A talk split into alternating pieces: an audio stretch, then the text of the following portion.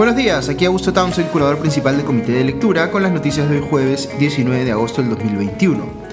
Como todos los jueves, empiezo agradeciendo a quienes nos acompañaron anoche en nuestra sesión de debate, en la que Margaret Velasco nos contó sobre lo que hacen en Impacta para llevar a gente joven, talentosa y comprometida eh, a trabajar al Estado como servidores públicos. Vimos ayer eh, cómo es clave para la sostenibilidad de la democracia en un país tener un Estado realmente eh, centrado en el ciudadano, descentralizado, capaz de ofrecer oportunidades de progreso a través de una eh, buena educación y una buena atención en salud, por ejemplo, en todo el país. Recuerden que siempre pueden recomendarnos otras instituciones cuyo trabajo en favor de la democracia eh, quisieran conocer más en nuestras sesiones de debate. Ok, ahora sí voy con las noticias. Ayer hubo una conferencia de prensa en la que el primer ministro Guido Bellido, acompañado del ministro de Salud Hernando Ceballos eh, y el de Desarrollo Agrario Víctor Maita, eh, informó sobre los acuerdos del más reciente Consejo de Ministros. De hecho, empezó la conferencia pidiendo disculpas por la agresión sufrida por la periodista Tiffany Tipiani de TV Perú, el canal del Estado nada menos, por parte de un miembro de la seguridad del presidente Pedro Castillo, quien literalmente la cargó para sacarla del camino, mientras que ella y otra periodista de Canal le tomaban declaraciones al presidente, eh, eh, mientras este caminaba eh, por la calle de manera absolutamente normal. Bellido se disculpó a nombre del gobierno, como también lo hizo antes la presidencia de la República desde su cuenta en Twitter. Cabe indicar que el presidente Castillo se estaba desplazando hacia la municipalidad de Lima, donde iba a reunirse con el alcalde Jorge Muñoz, quien luego declararía, dicho sea de paso, que el presidente le confirmó que no van a haber rondas urbanas en la capital. Eh, justo mientras iba a la municipalidad eh, fue que le preguntaron a Castillo eh, las periodistas sobre si ya tenía un reemplazo para Héctor Béjar en la Cancillería, a lo cual Castillo respondió que estaba evaluando, entre comillas, varios cuadros. Lo mismo dijo Bellido en la conferencia de prensa, aunque descartó que vaya a tratarse de Manuel Rodríguez Cuadros, quien se había reunido con Castillo en Palacio y cuyo nombre había, digamos, sido voceado bastante en los últimos días. Eh, también se voció ayer el nombre del ex embajador en Venezuela, Luis Raigada, eh, que tuvo ese cargo durante la presidencia de Ollanta Humala y quien fue candidato al Congreso por Perú Libre. Este último señaló en su cuenta de Twitter que, abro comillas, nadie me ha ofrecido puesto alguno en el gobierno, cierro comillas. Raigada es eh, alguien que ha mostrado en el pasado opiniones políticas favorables al chavismo en Venezuela, de modo que es previsible que también sea un nombramiento que incordia al Congreso si es que se fuera a confirmar. Fuera del tema del reemplazo en la Cancillería, también se habló en la conferencia eh, sobre el retraso en la llegada de vacunas y el regreso a la presencialidad en las escuelas. El ministro de Salud, Hernando Ceballos, dijo sobre lo primero que la llegada tardía de nuevas vacunas de Sinopharm no es atribuible a la gestión de Héctor Béjar en la Cancillería, sino que es un problema que viene de antes, confrontando así las declaraciones del ex ministro de Salud, Oscar Ugarte, quien había dicho en Canal N que, abro comillas, es notorio que la Cancillería ha estado en otra agenda, cierro comillas, dando a entender pues que se había desentendido del tema de la compra de vacunas o que en general se había perdido esta dinámica que había eh, durante el gobierno de Francisco Sagasti, en la cual se juntaban eh, semanalmente eh, el Ministerio de Salud, la Cancillería, la Presidencia, eh, la Presidencia de la República, la Presidencia del Consejo de Ministros, digamos, para estar constantemente detrás de las gestiones para compra y llegada de vacunas. Y eso, dice Ugarte, ha dejado de hacerse en este gobierno. Como eh, informamos ayer en nuestro newsletter, quien también ha mostrado preocupación por este tema es el Contralor General de la República, Nelson Chak, eh, quien señaló que lo que está pasando, abro comillas, es un problema de gestión del gobierno actual, particularmente de los sectores de relaciones exteriores y salud, cierro comillas, y que la Contraloría va a investigar este asunto. Ceballos, en tanto, dijo que entre el 27 de julio y el 18 de agosto se ha aplicado 3 millones y medio de vacunas en el país. Sobre el tema del retorno a clases, Ceballos dijo, eh, abro comillas, sabemos que nuestro país necesita que empecemos con las clases presenciales. Acá el tema es manejarnos con responsabilidad y conciencia, eh, cierro comillas. No obstante, sigue sin haber una respuesta concreta del gobierno sobre el tema de los colegios y cuándo van a abrir. Eh, sí dijo Ceballos, por otro lado, que las cuarentenas y otras medidas extremas están descartadas, aun cuando, digamos, se torne complicada la tercera ola. Luego hubo un anuncio de Bellido que eh, dio mucho que hablar en las redes sociales. Dijo el primer ministro que se había aprobado una resolución suprema que busca eh, ampliar el proceso de extradición del expresidente Alberto Fujimori en Chile para incorporar otros delitos como suministro ilegal de armas eh, y, además de otros más y lograr que el Perú pueda procesar a Fujimori por estos otros delitos. Recordemos que por las reglas internacionales de los procesos de extradición, una persona que es extraditada, es decir, que es entregada por la justicia de un país para que pueda ser procesado por la justicia de otro, como pasó con Alberto Fujimori cuando fue traído de Chile al Perú. Eh, solo puede ser sancionado por los delitos que expresamente se hayan contemplado en dicho proceso de extradición. Es decir, el gobierno eh, lo que busca actualmente es generar una nueva condena para Fujimori por el caso de la venta de 10.000 fusiles AK-47 a la FARC, esta organización terrorista eh, colombiana. Eh, el ex asesor presidencial eh, Vladimiro Montesinos ya tiene desde el 2006 una condena de 20 años por este caso.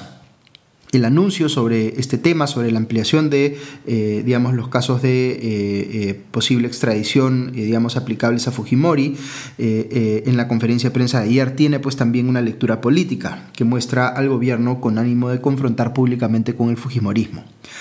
Por otro lado, a Bellido también eh, le preguntaron por nuevas publicaciones suyas que se han hecho conocidas en las que eh, mostraba afinidad con la terrorista Edith Lagos, publicaciones que difícilmente podrá decir él ahora que fueron realizadas por alguien que, entre comillas, le hackeó la cuenta.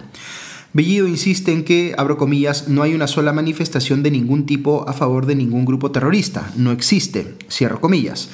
Pero como les decía, Perú 21 ha revelado ayer una publicación suya del 2015 en Facebook en la que se refiere a Lagos como, entre comillas, una verdadera revolucionaria y una camarada peruana caída en combate. Ese mismo año tiene otra publicación en la que dice que, abro comillas, nuestro pueblo, después de una larga lucha, organización, eh, asimilación ideológica, rompe el paredón del miedo y la indignación para dar paso a la construcción de un nuevo Estado a través de la lucha armada. Cierro comillas. Repito, estamos hablando de publicaciones del 2015. En el 2014 tiene publicaciones que dicen que, entre comillas, el poder se conquista a través de la violencia y que se conserva el poder solo a través de la dictadura. ¿Qué parte no comprenden? Es momento de iniciar un nuevo proceso. Ok, les voy a compartir aquí una eh, opinión personal sobre este último tema. Me parece bastante claro a estas alturas que Guido Bellido eh, eh, ha tenido afinidad con la lucha armada, con formas antidemocráticas de alcanzar y retener el poder y que reivindica a terroristas como luchadores sociales. Esto está ahí para quien quiera verlo, ni siquiera es que haya borrado sus publicaciones, difundidas como les digo en sus propias redes sociales, que no fueron hechas décadas atrás, sino hace cinco o seis años. La persona que hoy ejerce la presidencia del Consejo de Ministros ha tenido estas afinidades en tiempos muy recientes y creo además que miente al no querer reconocerlo. No es una persona que diga, tuve una fase en mi juventud en la que creía en estas cosas, pero me di cuenta que estaba equivocado y mira todo lo que he dicho desde que advertí mi error para evidenciar ese cambio de parecer. Cosa que tampoco ha hecho Guido Bellido, dicho sea paso, respecto de su homofobia o su machismo. Lo único que hace, a mi parecer, eh, Bellido es un deslinde en el presente que es eh, eh, más bien cosmético, motivado pues por la conveniencia política, en el cual además miente al negar cosas que todo hace parecer que sí ha dicho en el pasado reciente. Eso lo hace, a mi criterio, insostenible como primer ministro. Creo que si el Congreso termina dándole la confianza al gabinete que él lidera, será porque se sienten en posición de vulnerabilidad frente a la posibilidad de que el Congreso, eh, o perdón, el Ejecutivo fuerce una doble negación de confianza con posterior disolución del Congreso. Pero si no fuera por este último, sería eh, inadmisible que un Congreso le dé la confianza a un primer ministro con el perfil de Bellido y con este tipo de declaraciones como las eh, aquellas a las que me he referido como antecedente relativamente reciente. Este no es un rechazo eh, que provenga, además debe decirse, solo de la extrema derecha, como quieren hacer ver eh, quienes defienden al gobierno, sino que es completamente razonable que sea más bien transversal en una sociedad que ha sufrido el terrorismo. No es, como les digo, el caso de una persona que haya atravesado por un proceso de cambio de opinión y eh, rompimiento explícito con sus ideas previas para pasar ahora a una narrativa de reconciliación, partiendo pues por el reconocimiento de lo que se hizo mal. No es eso lo que se ve en el caso de Bellido, sino a un político tratando de negar lo evidente para salvaguardar su actual posición de poder. Yo les he dicho en este podcast que no soy favorable a una vacancia presidencial eh, inmediata. Creo que sería un paso más en nuestro proceso ya largo de deterioro democrático que nos eh, volvería a abrir una caja de Pandora. Pero lo que está haciendo el presidente Castillo al insistir con un gabinete liderado por una persona como Guido Bellido es de un nivel de irresponsabilidad mayúsculo.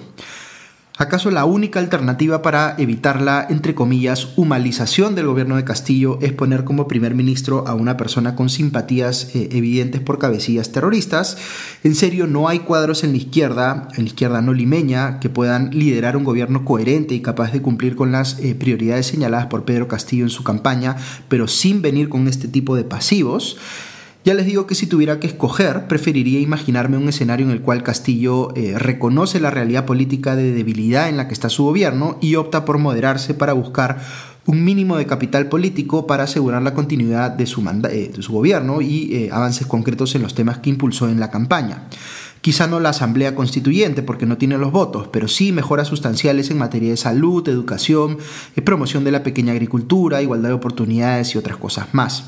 Eh, y que la oposición en el Congreso se dé cuenta eh, de que ellos también, eh, o a ellos también los van a culpar por cinco años más perdidos, así que les conviene generar un escenario que en lugar de llevar a la confrontación total, permita pues que el gobierno tenga una vía libre hacia un escenario más moderado sin que pierda soga y cabra, es decir, sin que el Congreso, o mejor dicho, que el Congreso le dé la oportunidad al gobierno de ser exitoso en ciertas cosas precisamente en la medida que pueda moderar sus pretensiones en otras. Eso es, como me, eh, digamos, no me canso de decirles, lo que debe ocurrir en la política, negociación y compromisos, eh, cuidando todos los actores que la ciudadanía siga teniendo esperanza en que el sistema funciona. Pero lo que tenemos eh, últimamente de manera muy visible en el Perú son agentes que entienden la política como un juego de suma cero, donde quien está enfrente no es rival, sino enemigo, y que por tanto hay que eliminarlo, aunque eso pase por eliminar el sistema en sí. Estamos viviendo una dinámica política eh, como eh, si no hubiera nadie en el centro y el electorado peruano estuviese dividido en dos bolsones ubicados cada uno eh, en un extremo, validando pues las posiciones maximalistas que dominan el debate político en estos días. La gran mayoría de gente, sin embargo, no está políticamente reflejada en ninguno de esos extremos, ni en los extremos que muestra el Ejecutivo, ni en los extremos que muestra el Congreso que sigan ambos poderes del Estado, por tanto, cada uno pretendiendo eh, que esto sí es así, lo único que hace es llevarnos, como vengo diciéndoles, a una espiral de confrontación que nos va a conducir al rompimiento de la democracia.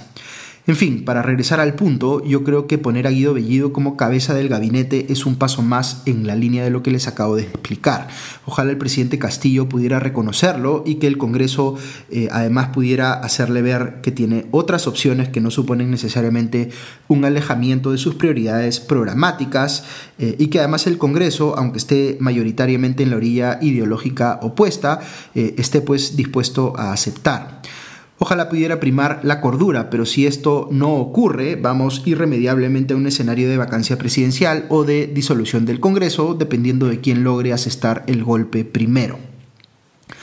Paso a los temas internacionales. Veo esta mañana que Estados Unidos empezará a administrar a partir del próximo mes una tercera dosis eh, de las vacunas contra el COVID-19, específicamente aquellas desarrolladas con tecnología de ARN mensajero, es decir, la vacuna de Pfizer y la de Moderna, eh, para afrontar la nueva ola de contagios que ha impulsado la variante Delta. Ayer el CDC, eh, la FDA y otras agencias estatales vinculadas a temas de salud en Estados Unidos emitieron un comunicado conjunto en el que se señalan estar preparadas para darle esta tercera dosis de refuerzo a todos los ciudadanos de ese país, eh, calculada, digamos, o prevista para ser eh, eh, administrada a los ocho meses de haberse inoculado la segunda dosis.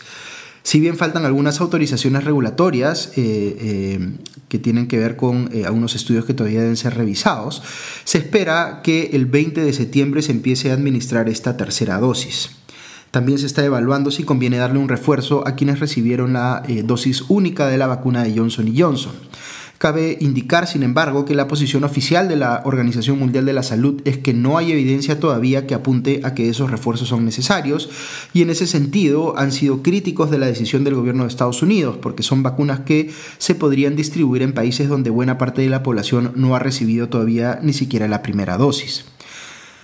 Y finalmente ayer em, el presidente de Estados Unidos, Joe Biden, tuvo la delicadeza, bastante tardía por cierto, por cierto, de llamar a la canciller alemana Angela Merkel, como lo había hecho poco antes con el primer ministro británico David em,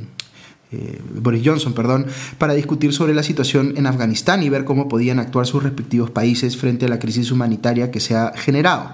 Cabe indicar que eh, Reino Unido y Canadá, según leo en el país, se han comprometido a recibir 20.000 eh, refugiados afganos cada uno en los siguientes cinco años, pero en Estados Unidos no parece haber mayor disposición en ese sentido y más bien desde el lado republicano hay una posición muy fuerte a hacerlo, a pesar pues de su mayor responsabilidad al generar esta crisis humanitaria.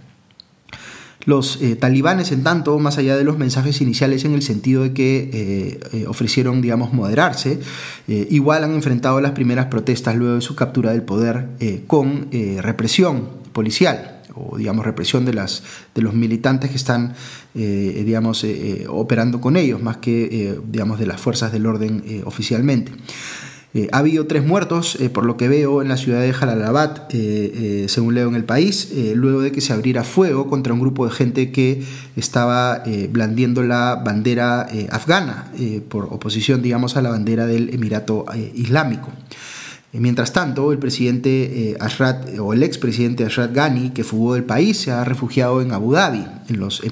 Emiratos Árabes Unidos, donde también está autoexiliado el anterior rey de España, Juan Carlos I. Ok, eso es todo por hoy. Que tengan un buen día y ya nos escuchamos pronto. Adiós.